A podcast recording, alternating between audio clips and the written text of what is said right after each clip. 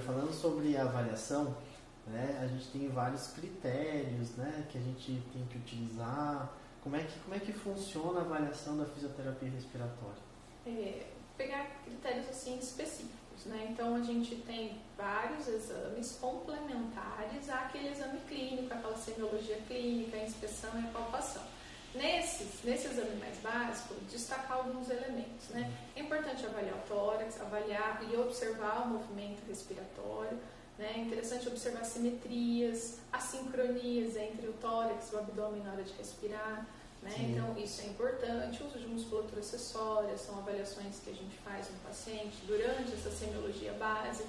Né? Observar também é, a frequência, observar como ele respira, se a gente tem alguma retração external, alguma outra coisa que é interessante também. A gente questiona sobre deglutição, porque a respiração e a deglutição né, tem uma íntima relação ali, principalmente porque déficit de deglutição levam a problemas do pulmão, então a gente né, pergunta uhum. para o paciente sobre isso.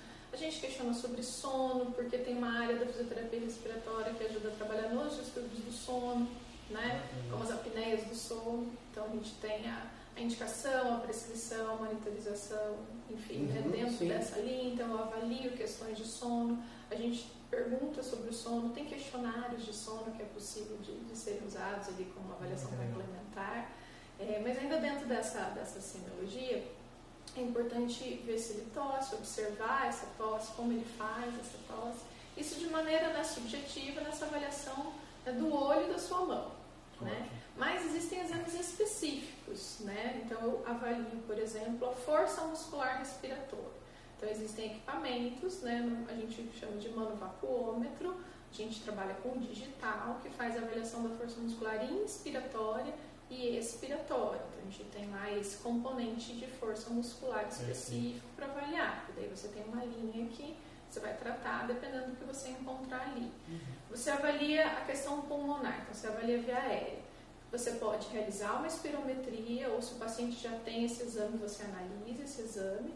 Né? Então você vai avaliar os volumes, as capacidades pulmonares, os fluxos, para analisar se ele tem um distúrbio obstrutivo, se ele tem um distúrbio restritivo, se esse distúrbio obstrutivo é crônico ou não Aí vai ter lá né, os comentários até do médico, muitas vezes, se reverte com bronquilatador ou não. São elementos ali que a gente precisa observar.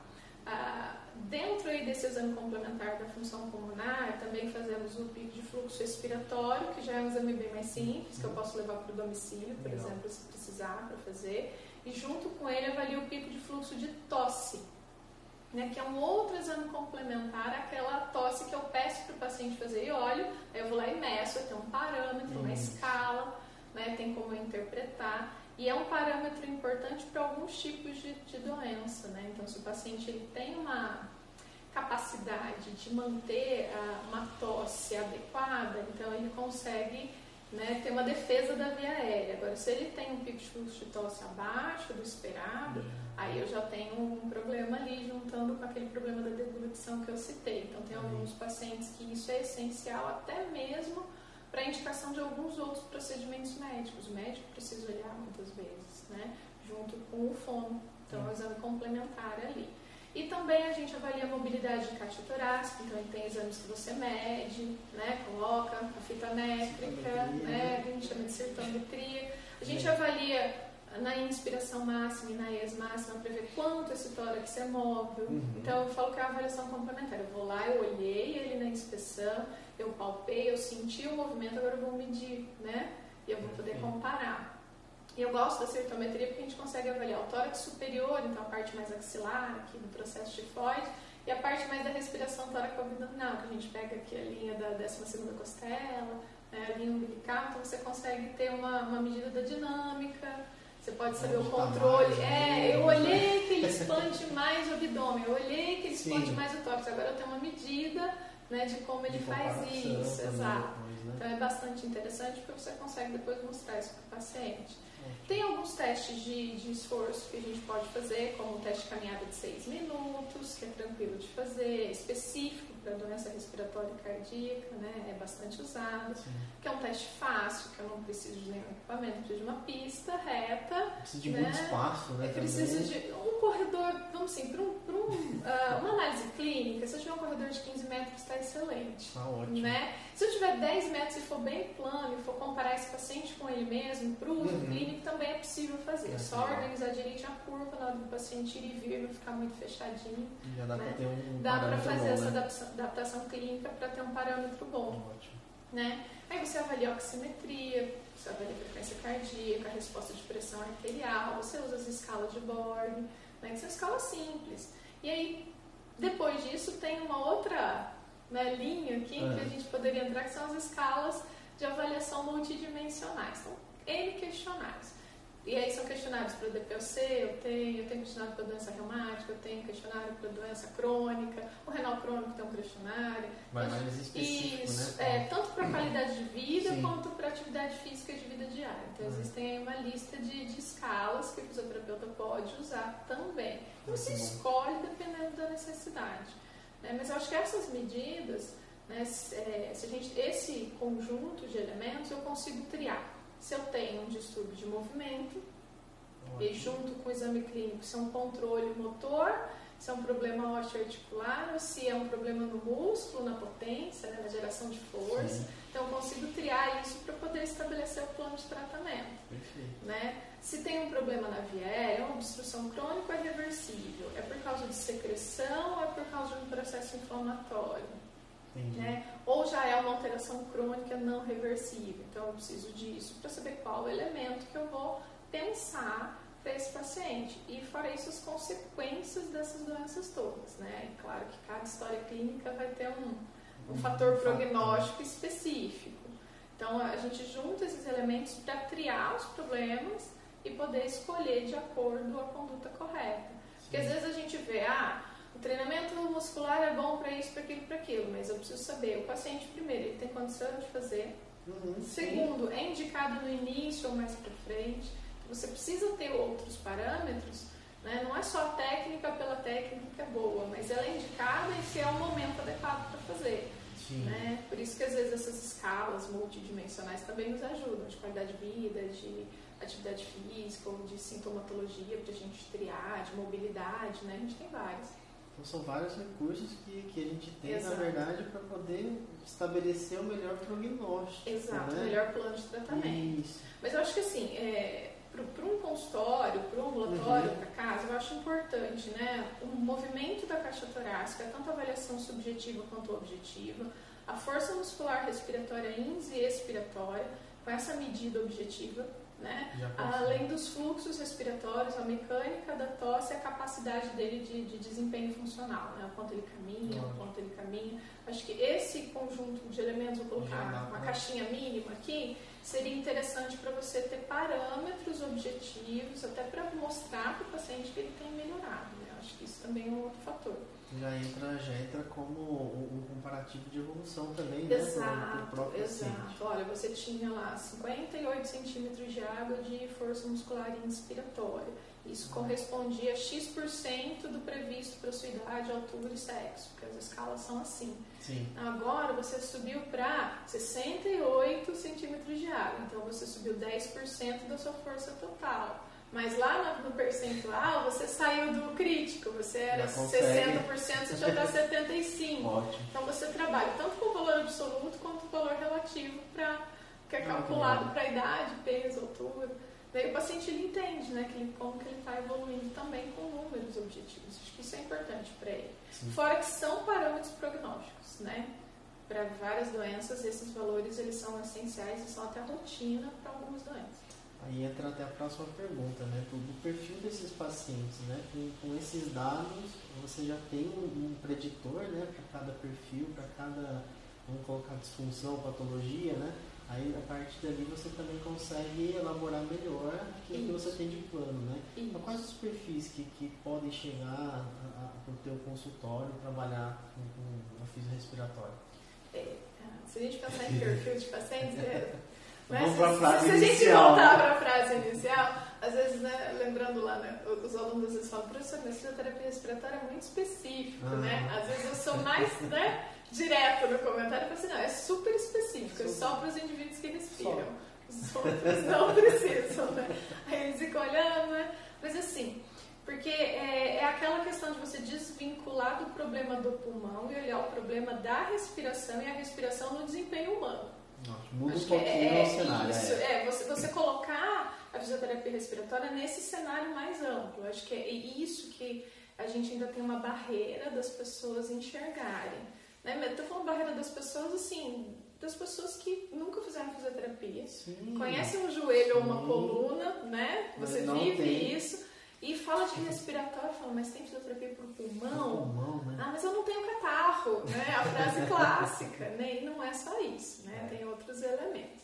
Então, se pensar em perfil de paciente, é muito amplo, né? Vou tentar dividir em algumas blocos, caixinhas, assim, né?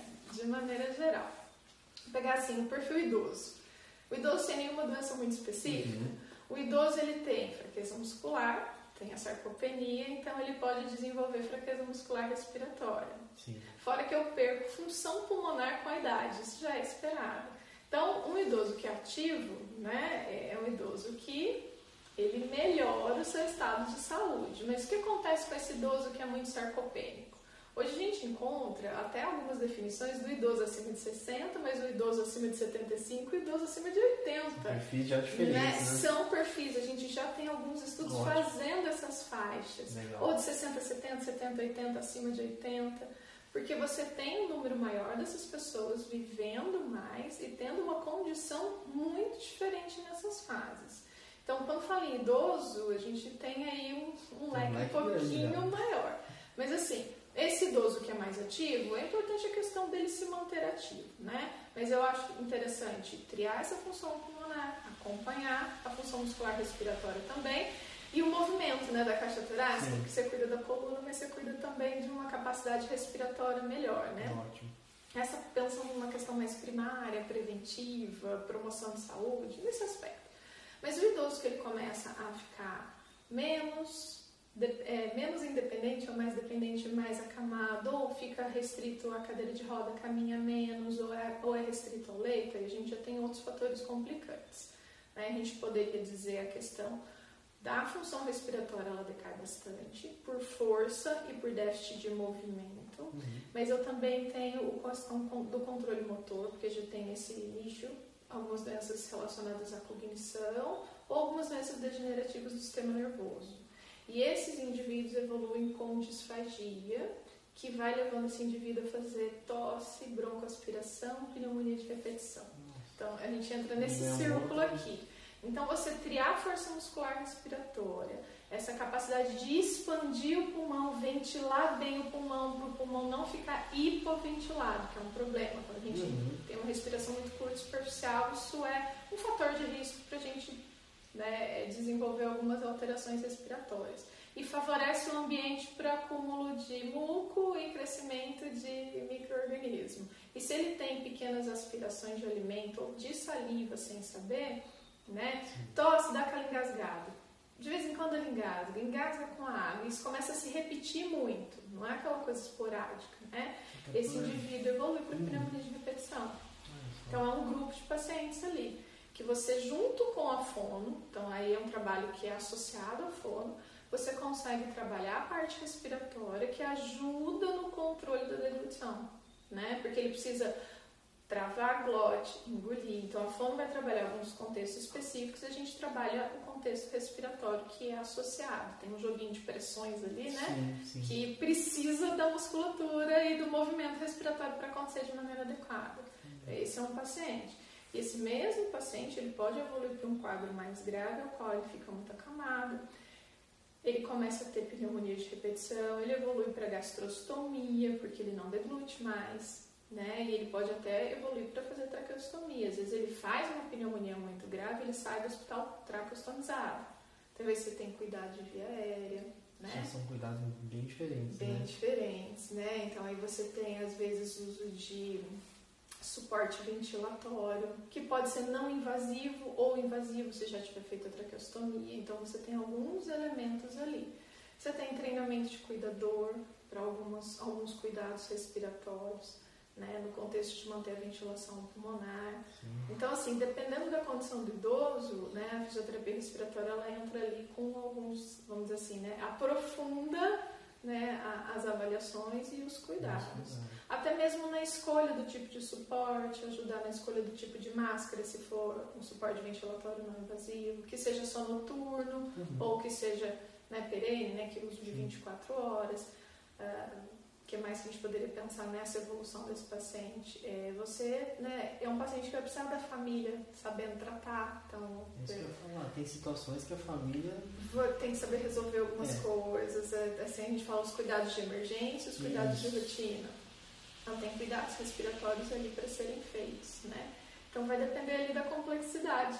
Mas a gente tem o idoso que é totalmente independente, o idoso que começa a ter um grau de dependência que, se eu trabalhar a função respiratória, eu minimizo esse impacto até ele chegar nesse ponto de ficar muito acamado, ter um distúrbio respiratório mais complexo de resolver. A gente acaba muitas vezes só cuidando uhum. dos problemas ali para minimizar a evolução e tentar mantê-lo né, numa Entendi. condição melhor. E a parte cardio, né, vamos pensar, cardiovascular entra associada a isso entra tudo, Entra né? associado a isso tudo, porque aí você vai ter os problemas de retorno venoso, de desempenho, ele tem fraqueza, ele tem anemia. Então, você tem que pensar, né, esse uhum. cuidado respiratório e o desempenho. Então ele não anda, mas ele consegue fazer alguns movimentos. Então vamos trabalhar uhum. esses movimentos, a, dependência, né, o, o, controle dele no leito, isso tudo melhora a função pulmonar. Ótimo. Né? Então você melhor, se ele se movimenta no leito, mesmo que ele não ande, é melhor do que se ele não se movimentar.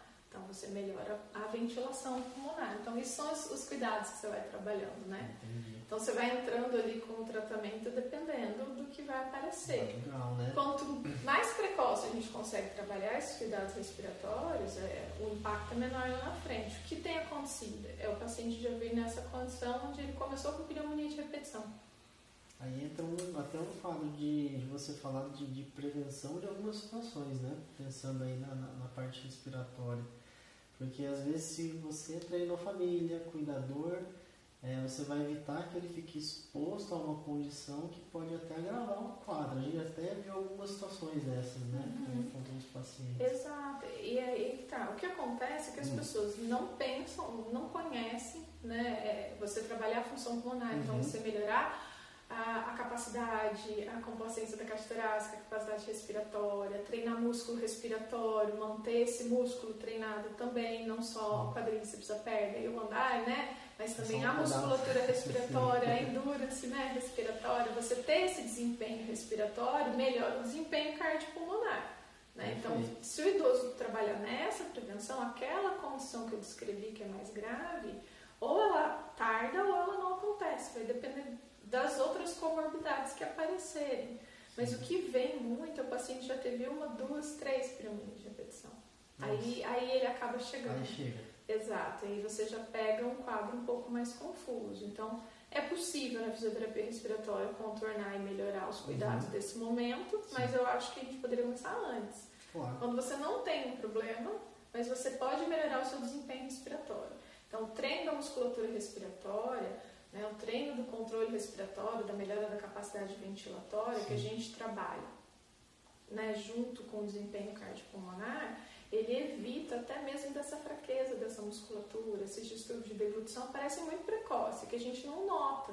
Né? Uhum. Esses engasgos assim começam a ficar mais frequentes, a gente acha que é comum. Vou fazer um paralelo assim, né? Uhum. né? Uma analogia. É a mesma coisa quando você pega na saúde da mulher, a, aquela senhora de idade que acha que perder urina é uma coisa normal e que isso vai acontecer. É normal da idade. É, exato. é, é, é, a mesma. É, eu, eu, colocaria isso assim como uma analogia, mas sim, dentro da, da, mesma proporção. Entendi. Não é que é melhor da idade. Se é um distúrbio muscular, é possível de tratar. Uhum, então, claro. se esse engasgo já é um, um problema de controle, falta de força, né? Então daria para trabalhar lá na fono as coisas específicas da fono e a melhora do desempenho respiratório aqui, né? com um trabalho precoce e preventivo. Então acho que no idoso, idoso é, é uma caixinha grande, mas eu vejo que a gente tem conseguido tratar lá na frente quando tem muito problema e a gente tem dificuldade de pensar no precoce, na Sim. promoção.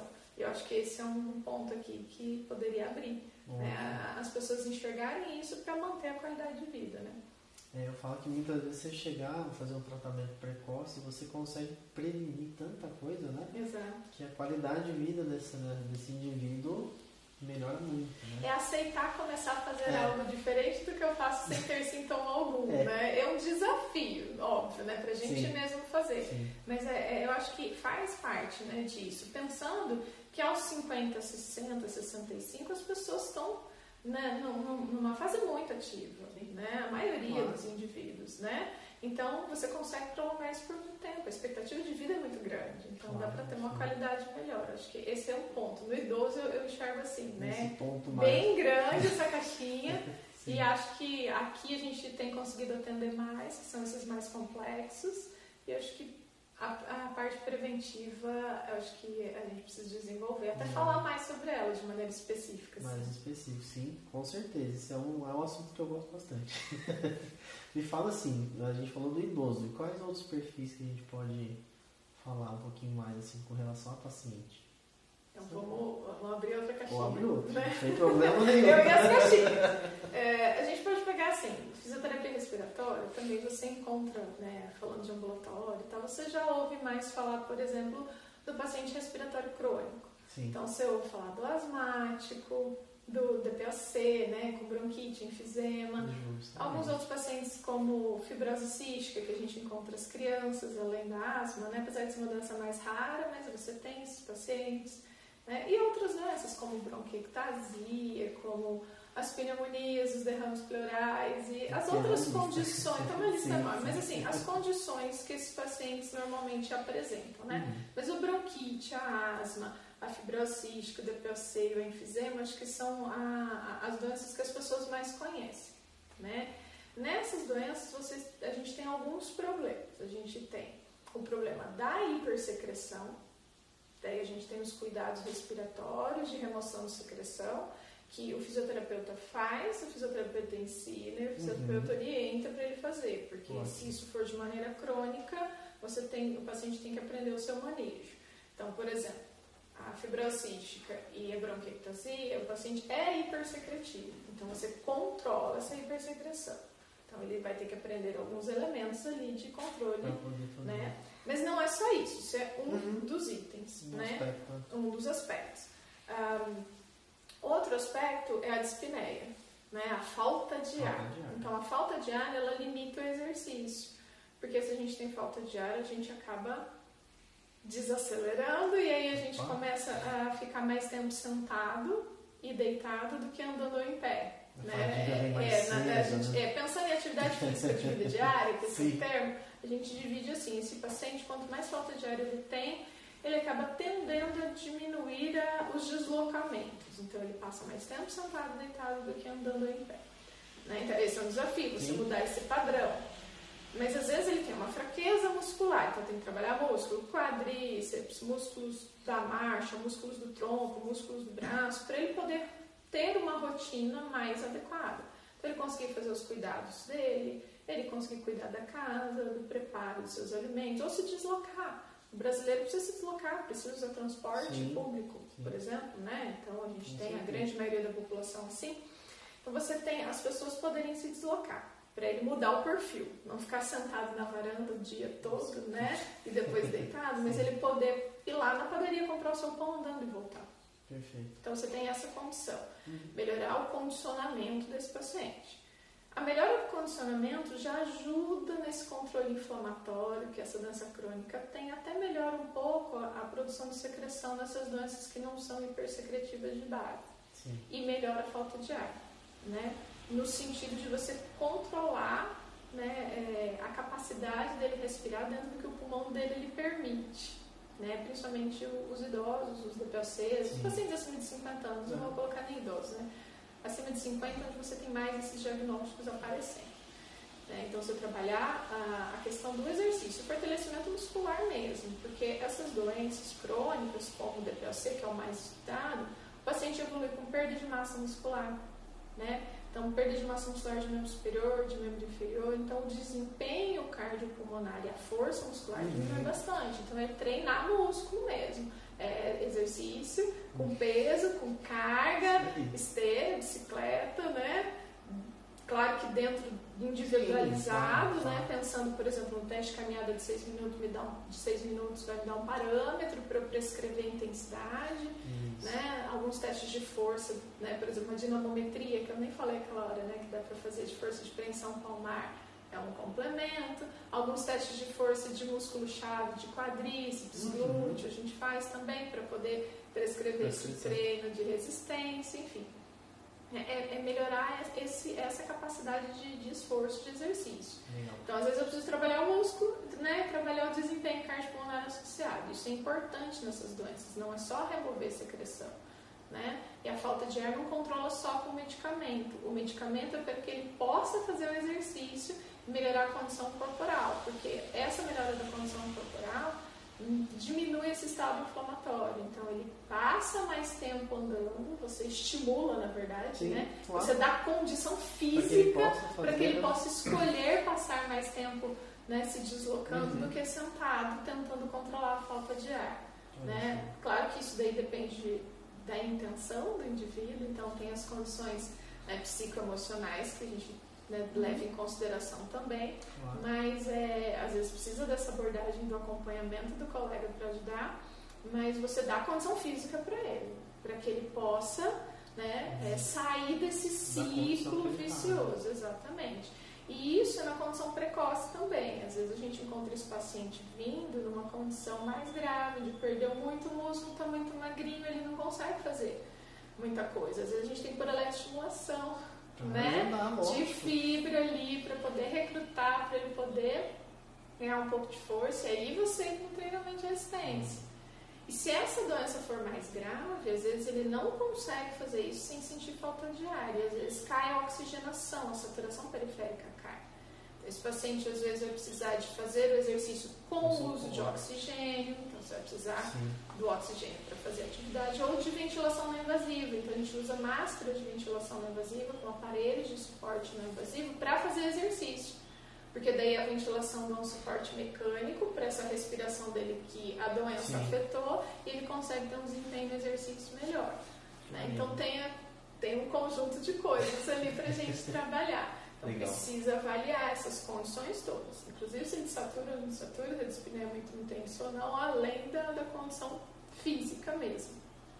Né?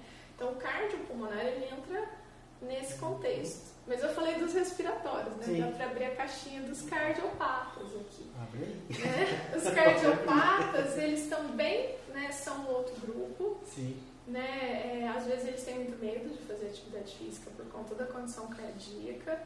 É, há 15, 20 anos atrás isso era mais difícil de você conseguir. Hoje em dia, o paciente, até no pós-revascularização, já está fazendo mobilização precoce lá no hospital. Lá no hospital então, né? ele aceita melhor isso. Isso já virou uma é. rotina um pouco melhor. Ele não fica tanto tempo em repouso depois de uma, né, de uma intervenção, Sim. que seja uma angioplastia, que seja ali né, no hospital. Então, ele já começa ali a atividade. Só que ele precisa sair do hospital e continuar fazendo. É, é, a dificuldade é na, na, na, sequência do tratamento. Exato. Vezes, né? Às vezes perde-se muito tempo entre a hum. alta e o início dessa atividade, né? Perde-se tempo ali em reajustar a rotina da casa, em adaptar, e o medo disso, daquilo, ali não tem um profissional junto, lá no hospital físico passa lá, ele tá, Sim, lá, tá lá, né? né? Ele vai lá e tira ele da cama. Agora você trazer o físico para casa, o paciente tem medo de sair, vir para o consultório, então ele quer que vá na casa, mas ele tem condição de sair. Né?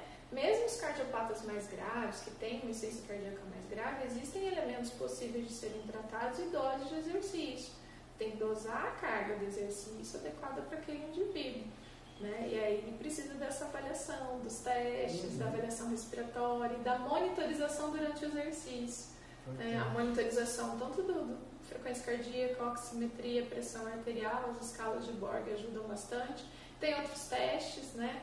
Se você não tem alguns elementos, você pode fazer. Tem testes indicativos, como o teste da fala, que se ele consegue falar uma frasezinha, ele está dentro de uma faixa Sim. ainda que ele está treinando, não está abaixo do nível de treinamento, mas ele, né? mas tá... ele ainda está dentro da faixa tolerável, já que você não tem um teste de esforço.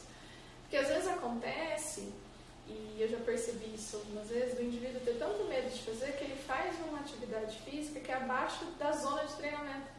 Teria que ser um pouquinho mais intenso Acaba não tendo medo. E acaba não gerando a sobrecarga Uhum. cardíaca que eu preciso, né? Então, é, olhar as diretrizes, olhar lá a fração de ejeção que vem né, no Já eco, vem, né? né? Assim, Olhar isso daí para você poder escolher uma dose e monitorizar durante a realização, para o cardiopata não ficar é. né, com medo de fazer. Porque ele vai perder força muscular, ele vai fazer sarcopenia também, né? E aí ele complica.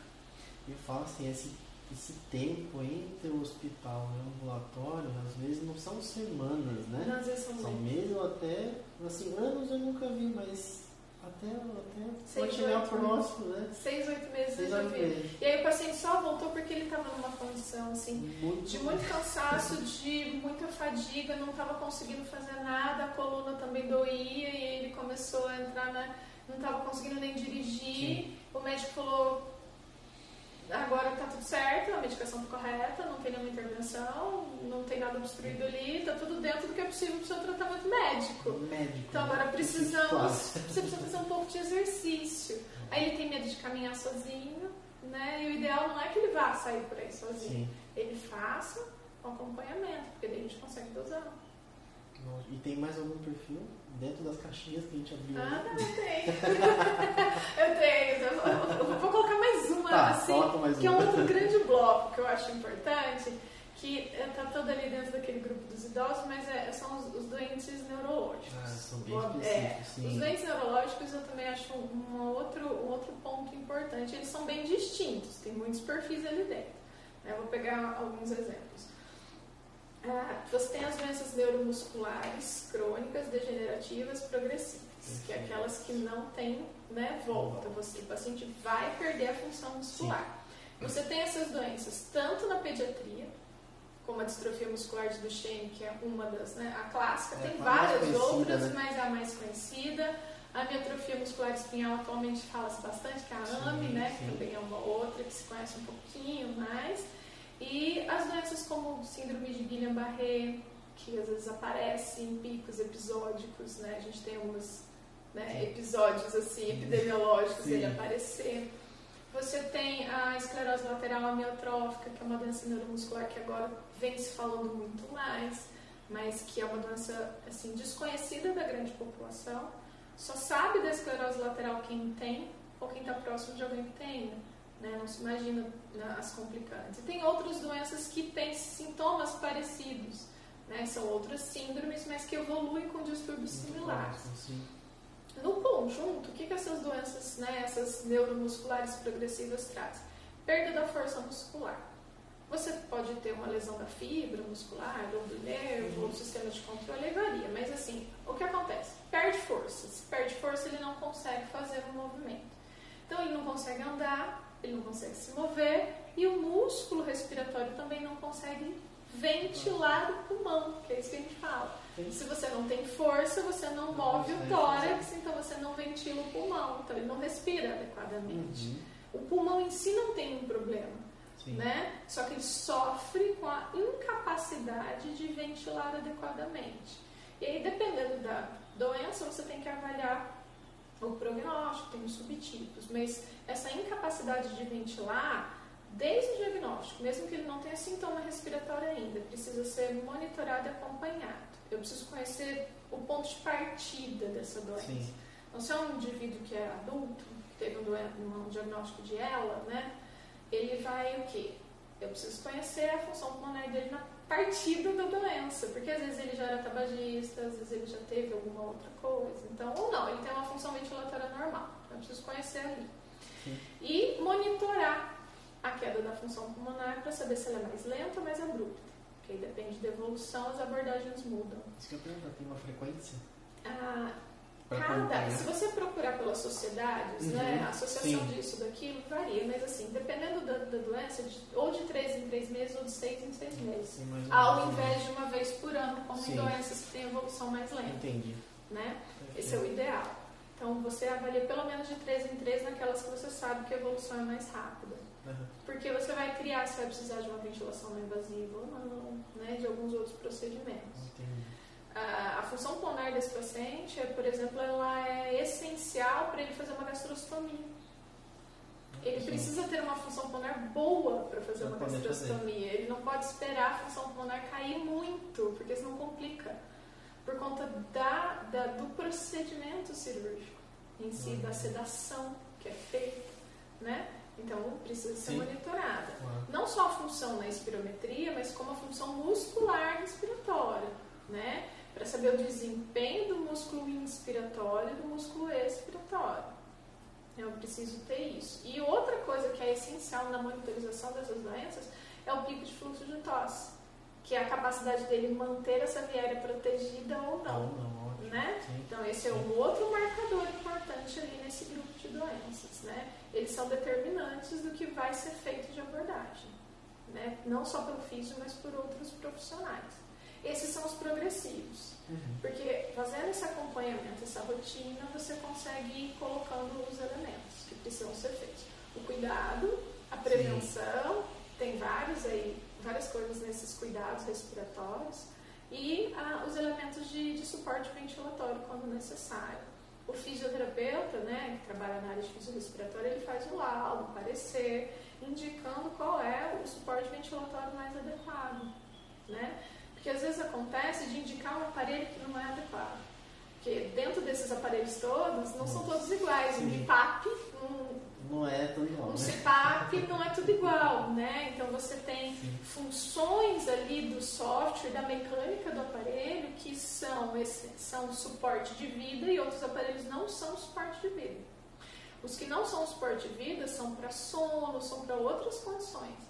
Para esse de doença progressiva, eu preciso de um aparelho de suporte de vida. Você tem até uma legislação, uma homologação da Anvisa, tudo isso precisa ser entendido. Né? E o fisioterapeuta tem que fazer essa análise e ele também faz esse documento, esse documento junto com o documento dos demais profissionais, para ele solicitar até para o Estado, né? Para poder vir essa compra por legislação, tem garantia de lei para ele ganhar o equipamento do Estado nesse sentido. Cada estado de um jeito, né? Mato Grosso de um jeito, Paraná, São Paulo, mas a gente tem isso, né? Então o paciente ele tem que ir atrás disso. Então o laudo fisioterapêutico bem detalhado, fazendo essa análise é importante. Então esses, esses pacientes das progressivas é um paciente que você vai acompanhar o tempo todo. Às vezes você não vai fazer intervenções porque ele não precisa, ele só precisa conhecer os cuidados e estar dentro né, dessa rotina. E às vezes ele vai precisar de intervenções, vai depender do que vai acontecer. Quadro, né, Ele evolui com as pneumonias, Aham. ele pode ter, na verdade a gente trabalha para que ele não tenha, né? Mas ele pode vir a ter. Sim. A gente tem que ajudá-lo a entender momentos de fazer gastro, gastrostomia, né? Para ele poder comer, né? Uhum, Ele não sim. consegue mais engolir, então a fome e a física tem que trabalhar junto com a nutricionista ali, acho que é o triozinho ali, para poder definir isso. E essa, essa é, uma, é, uma, é um paciente. Sim. É um grupo. Aí você tem, das neurológicas, você tem os pacientes, por exemplo, com trauma raquimedular. Paciente com lesão medular. Sim. Né? Esse é um outro grupo. Você tem que avaliar o nível de lesão. Então, tem nível de lesão que não tem nenhum comprometimento de função muscular respiratória, então ele não vai ter um, um- um problema respiratório advindo da lesão medular. Agora, tem níveis de lesão onde você perde parte ou toda a função de abdominal, parte ou toda a função de músculos Uhum. acessórios intercostais, ou até mesmo lesões muito altas, na qual você perde até raízes de do diafragma.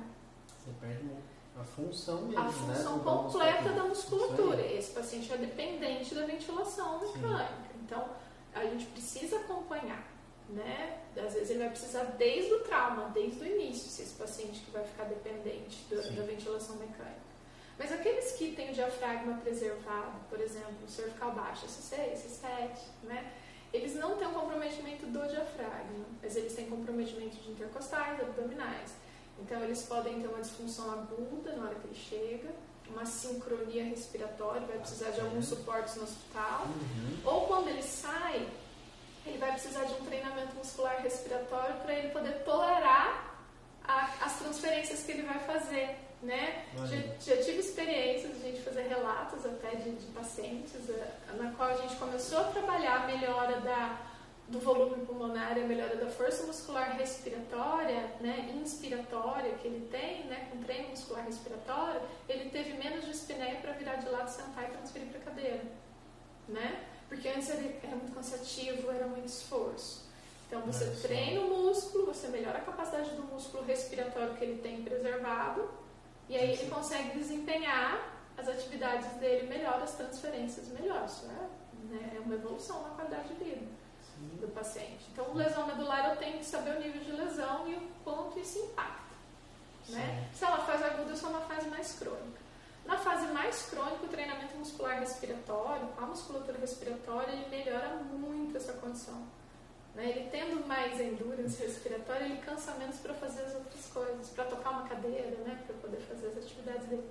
Nossa, perfeito. E, e, assim, dentro dos neurológicos, tem mais algum ah, perfil? Tem. Mais um pra gente ver. Tá. Falar mais, é, um, mais um. Falar mais não um. progressivo. É, não progressivo. Vou pegar um, um, um, outro que é bastante comum, que é, é o AVE. Sim. O acidente vascular encefálico, né?